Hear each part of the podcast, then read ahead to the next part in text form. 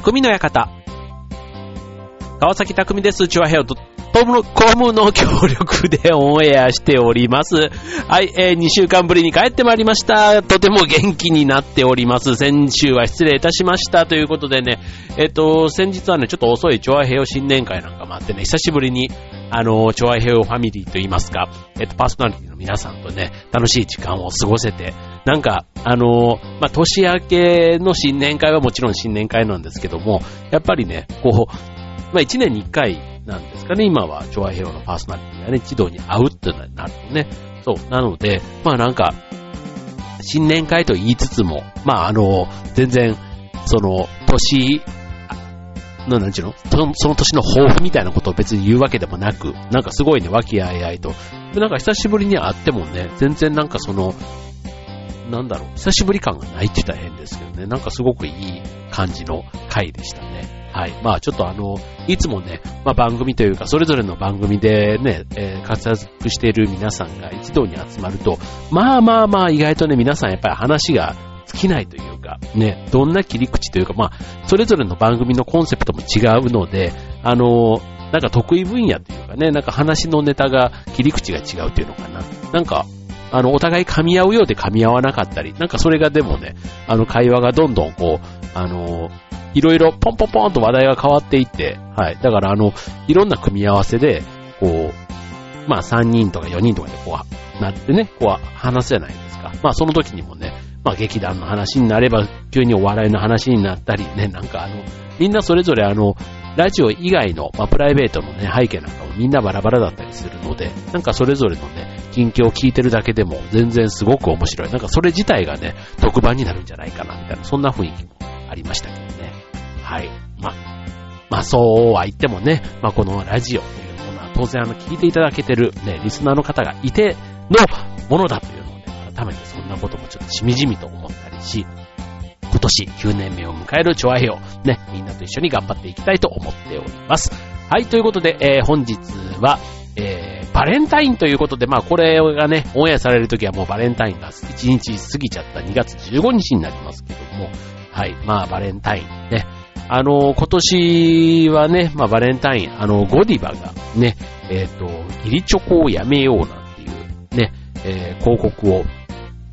出したのが結構あの、話題になっていますけども、えっ、と、バレンタインデーね、もともとは日本チョコレートココア協会というね、こちらの公式サイトによると、バレンタインデーはもともとバレンタイン司祭の死を悼む宗教的な行事であるということが、いつの間にか、えープロポーズをする日になり、最近ではギリチョコなどの独自の風習まで登場したということで、まあギリチョコ自体がね、結構あのまあ女性目線で言うとね、そのギリチョコっていうもの自体が、まあ非常にあの、負担になるというか、ね、だからバレンタインが嫌いだという、そういう女性がいると。だから、その日が、まあ、2月14日という日が土日とかでね、仕事が休みの日だと内心ほっとすると。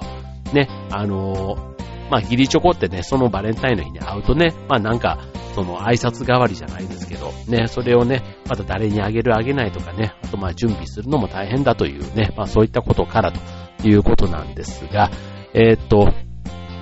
まあ、ね、このゴディバというチョコレートメーカーが、あえてね、その、売り上げという意味ではね、ギリチョコの分もまあ、まんざら馬鹿にならないわけじゃないですか。ね。まあ、ただ、あの、チョコレートのま使われ方ということで言うとね、まあ、まさにこの真実というか、みんながある意味、目をつぶっていたと言ってもいい、そんなところに、まあ、あえて一石を投じたという意味では、すごく大きな反響を読んだというところですけども、あの、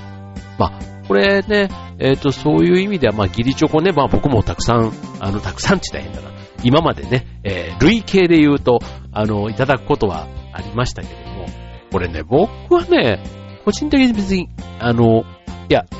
だからそのギリにこだわって、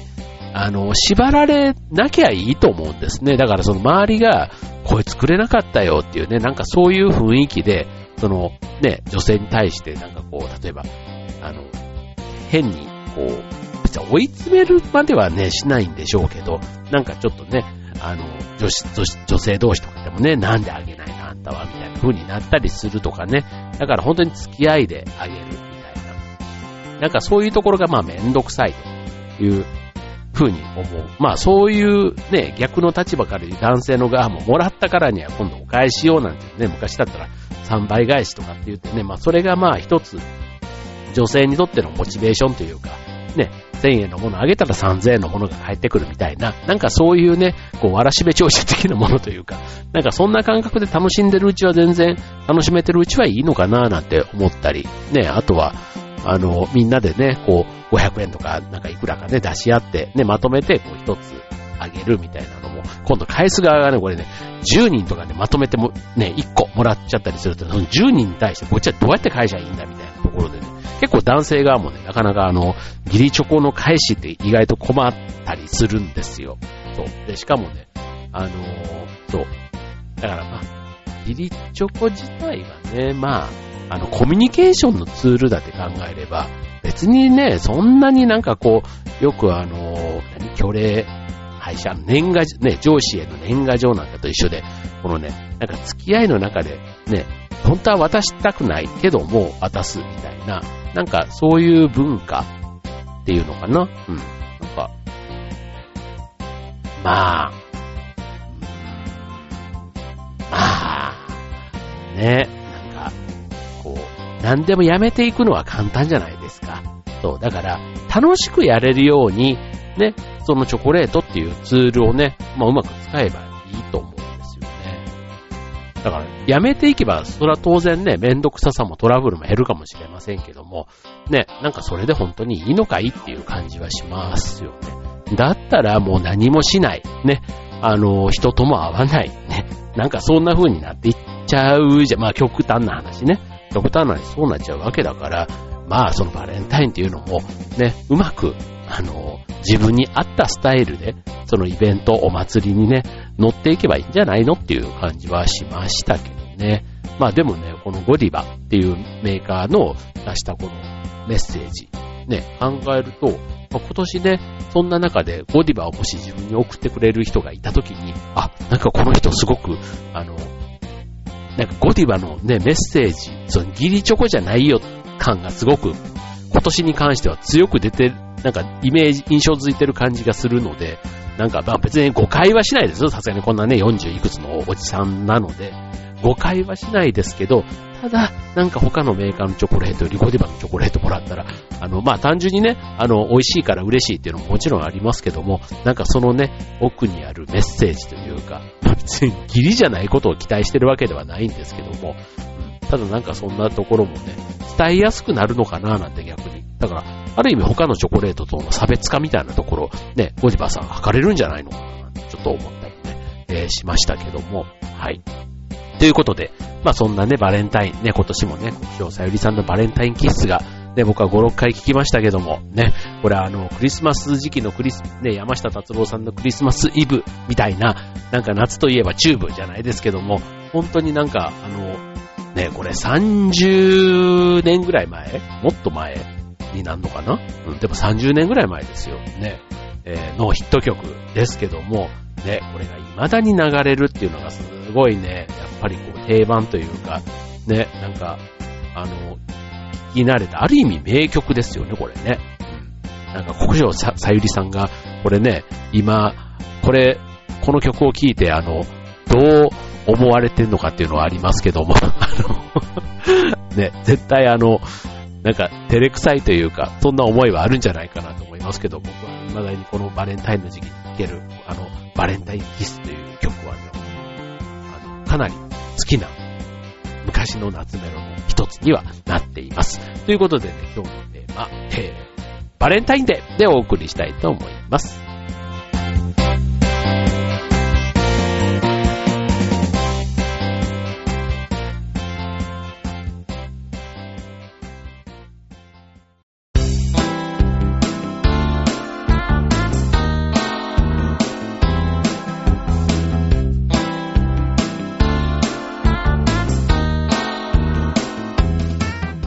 はい、えー、今日のテーマはバレンタインデーということでね。はい、もうあの、バレンタインが過ぎようとしているこのタイミングのオンエアですので、あのー、まあ、今日のうん、だからバレンタインデーがテーマなんですけども、えっと、あげる側のね、別に女性の立場になって僕がアドバイスじゃないですけど、なんか言うのも変なので、えっと、男性目線でね、えー、その、バレンタインデーでいただいた後の、えー、事後の感想、なんかなんちゅうテーマやってるとこですけども、はい。まあ、あの、バレンタインのね、定番といえばやっぱりチョコレートね、になりますけども、まあ、そのチョコレートじゃないものをね、まあ、チョコレートって結構あの、まあ、好き嫌い、ね、僕もどっちかというとね、めちゃめちゃ、あの、茶色いチョコレートよりホワイトチョコが好きとかね、あとはなんかその、チョコレートよりは、こう、なんていうの、アイスクリームとか、でもね、チョコレートよりはフルーツ系のものが好きだったりとかね、まあそういう食べ物の好みなんていうのもね、ありますけども、あとはもう甘いものって言ってもね、そのチョコレート以外に、まあケーキだ、和菓子だ、なんだってありますけども、まあ、えー、送る側のね、えー、もういろいろ工夫してくれる中で、まあ、個性的なものをね、いただくとね、やっぱり印象にも残るし、意外とね、あの、バレンタインの定番は定番でチョコレート、ね、プラス何かっていうんだったら、まあそれはそれで非常に嬉しいものなんですよ。ね、そこで、えー、いただいたものの中で、あ、これいいなという、そんなものをね、今日はご紹介したいと思います。はい、これはね、もうあの、まあ、バレンタインに限らず、でもいいと思います。なんかその、お世話になった先輩とかね、そういった人にね、お送りするものみたいな、そんなイメージで聞いていただけば今後の参考にもなるんじゃないかなと思うんですけども、えー、僕が今までいただいた中で、えー、嬉しかったなーっていう、そうな なんちゅう放送だっていうね、えー、で、えっと、嬉しかったもの、ね、えー、じゃじゃんということでね、えー、気の利いた小物ということで、まあ、例えば、えー、手袋とか、ね、この時期だね、とか、あとは、えっと、靴下とか、なんかそういったもの、あとは、うんと、うん、あとはなんか、文房具、ね、文房具でもなんかあの、えっと、今で言ったら、まあ、まあ、まあ、フリクションペンみたいなものでもね、そ、それが、もし愛用してる方だったらそれでもいいでしょうし、フリクション、ちょっと高級なね、やつだったり、ね、えっ、ー、と、あとは、でしょう、あの、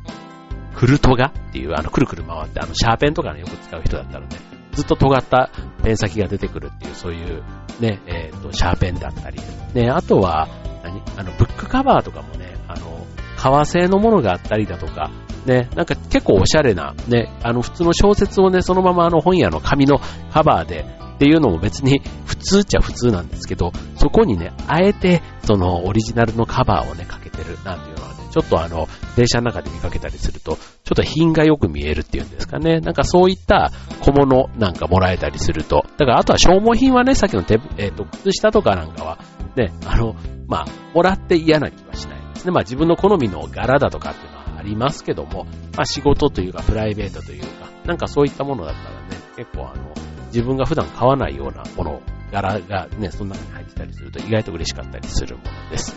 はい。で、えー、っと、続いて、え、お酒。ね。これ僕はね、もらうと嬉しいですね。お酒はいろんな機会で、あの、いただく機会があるんですけども、あの、まあ、いただくって言っても、例えばね、お客さんが自分家にこう遊びに来た時とかね、お土産で持ってきてくれたりとか、で、あとは、なんだろう、あの、なんか、年、年末とか、なんか節目節目で、あの、ワインとか焼酎とか、ね、なんかいただく機会があるんですけども、まあこれあの、ね、まあ味とかはもちろんですけども、あのワインとかだったらね、年代だとか、あとは、あ、何？まあそんなに一気にね、ガブガブ飲むようなお酒じゃなければ、なんかボトルのデザインとか、例えば焼酎なんかでもね、結構地方のものだったらおしゃれなデザインのものもあったりとか、っていうことで、まああの、お酒っていうことだけで言えば、まあシンプルなというか定番なレゼントだと思うんですけども、まあそこにね、なんかこう一つ、あの、個性をね、入れてみて、えー、まあエピソードなんかをつくとね、何でもそうなんですけど、手土産なんかはね、やっぱりね、エピソード付きで手土産をもらうとね、もらった人はちょっとね、数段嬉しさが増しますので、まあそこでね、えー、まあプレゼント自体、プラスアルファエピソード、もしくはまあラッピングなんかでね、ちょっとあの、違いをつけてみるなんていうのもね、おすすめかと。まあこれはね、僕の嬉しいですからね。まあ僕の嬉しいが世の男性のどれぐらいに共通するかっていうのはありますけども、たださっき言ったのはね、結構まあまあ定番なやつのおすすめかなって思いますね。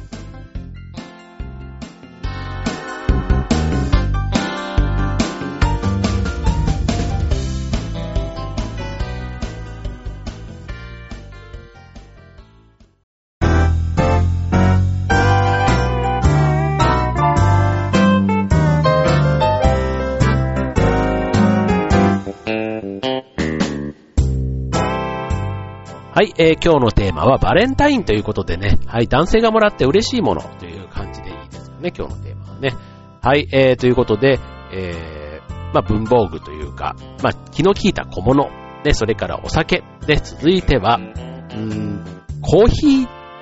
チケット的なもの、ね、えー、これね、あの、コンビニなんかでもよく iTune とかね、ああいったもののあの、プリペイドカードみたいなものが出たりしますけども、まあ、コーヒー、ね、スターバックスだとかタリーズコーヒーとかね、ああいったところで、まあ、ドリンクの支払いができるギフトチケット、ね、ギフトカードみたいなものが売ってたりするんですけども、まあそういったものね、まあ、朝のゆっくりね、時間を過ごしてほしいなっていうところで、そういう習慣がある人、あとはスタバファンなんかはね、本当にあの、いろいろ季節ごとのメニューとか変わったりすると、ね、結構立ち寄ってるなんていう話聞きますけども、まあ決してね、あの安いもんではない。けども、特別高いわけでもないっていうとこで言ったら、まあちょっとね、あの、定番のチョコレートから、うん、ちょっと一歩、ね、あとは、かさばらないってのもいいですね。こういうチケット類っていうのは。まあ逆にあの、僕もコーヒー1日3杯ぐらいね、飲んだり飲みますけども、まあコーヒー好きな人だったらね、きっとね、なんかスマートに渡せるプレゼント、もらえるプレゼ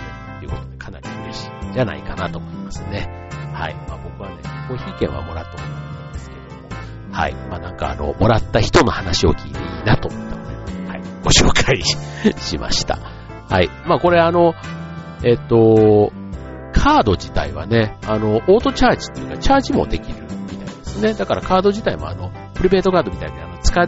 使い切って終わりテレホンカードみたいにね、そういったカードではないということなので、まあお気に入りのデザインをね、また送るっていうのも、それはそれでなんかちょっとおしゃれかなっていうふうに思いますので、はい。えー、続いて、ね、ここからはちょっと若干上級編です。えー、メンズコスメ。ね、これあの、身だしなみということではもう大人の基本。ね、これ別にあの、若者だけの特権ではもうありません。むしろね、30代ぐらいからね、いろいろ加齢臭だとかなんだかんだとかね、もうね、あの、いろいろこうね、あのエチケット部分が、もう、次から次へとほころびが出てくるわけですよ。ね、身だしなみっていう意味で言うと。ね、しかもそこに体型が崩れたりとかもね、なんかかんだってね、ねまあ、ハゲてきたりもしたらもう大変ですよ、もうね。で、そんな中で、男性用の化粧品、もうこれね、別に最近出始めたわけではないですけども、例えばあの、化粧水とか、ね、乳液みたいな、えー、まあ特にあの、別にそ、何、美容道としてすごい凝ったものではなくて、そういったちょっと、ね、風呂上がりとかの、ちょっとしたあの、気分転換って言ってもいいのかな。まあそういうハードルの低そうなものをね、上げてみるなんていうのはね、まあちょうどあの冬の時期、ね、肌もカサカサしたりとかしますから、そういうなんかハンドクリームみたいなものとかね、まあ毎日使えるアイテムで、ちょっとね、あの、あんまりこう、あの、何ていうの、匂いとかそういったものが好きじゃない人もいたりしますので、まあなんかそういうちょっと身につけるものではない、あの、まあ肌って体のメンテナンスに、えー、役立つようなものをあげる。なんていうのはね、ちょっと上級編かななんて思いますよね。はい。まああの、そうですね、僕なんか、僕は結構あの、身につけるもの、ね、セ,、まあ、セーターとかって感じもう、もう、もうなんか最近セーターとか全然着ないんで、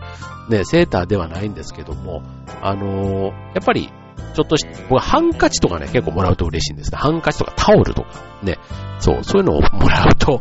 嬉しいなーって思いますし、あとはさっきのね、まあコスメ類っていうことで言ったら、やっぱりなんか、ハンドクリームみたいなものとかね、まあニベアみたいなもの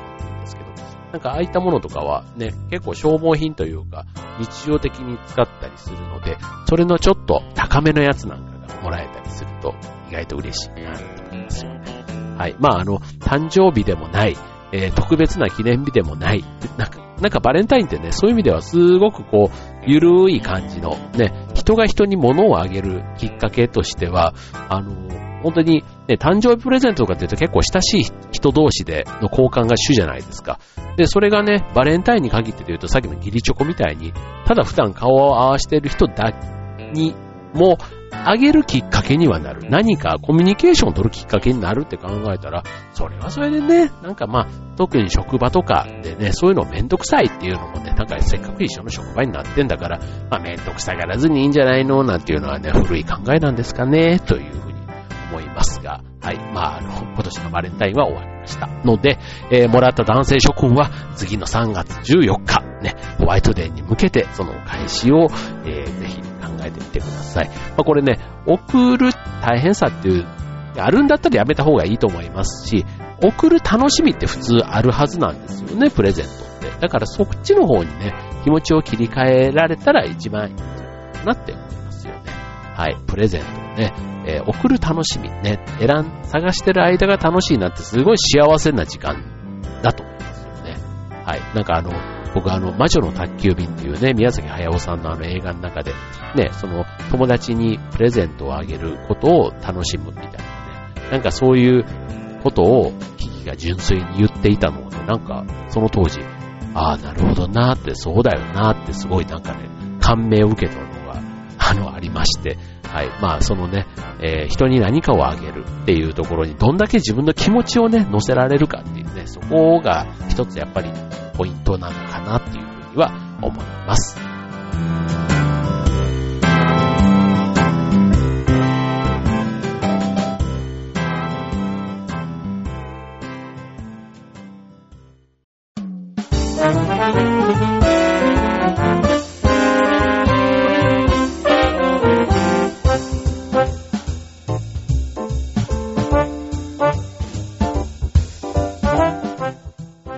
ということで、えー、匠の館終わりが近づいてまいりました。ということで、今年、あ、今週のね、テーマはバレンタインということでお送りいたしましたが、はい、えーと、バレンタインね、えー、いろいろ、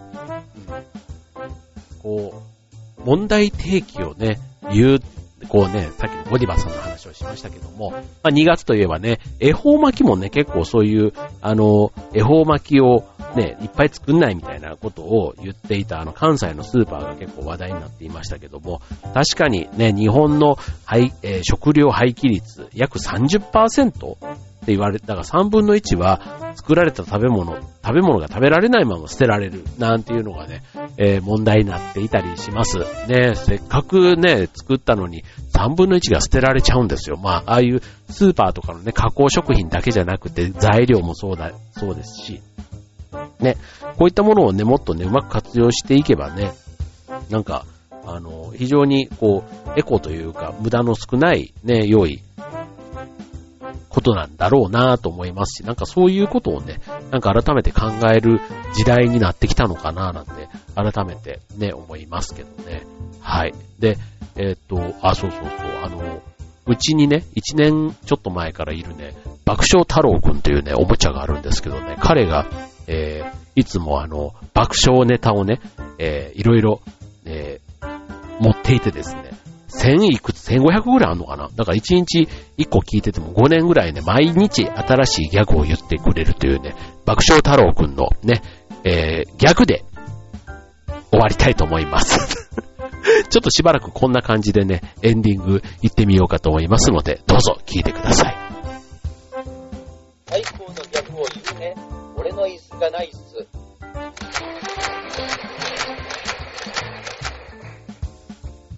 はい。ということで、今週の匠の館、ここまで。バイバーイ。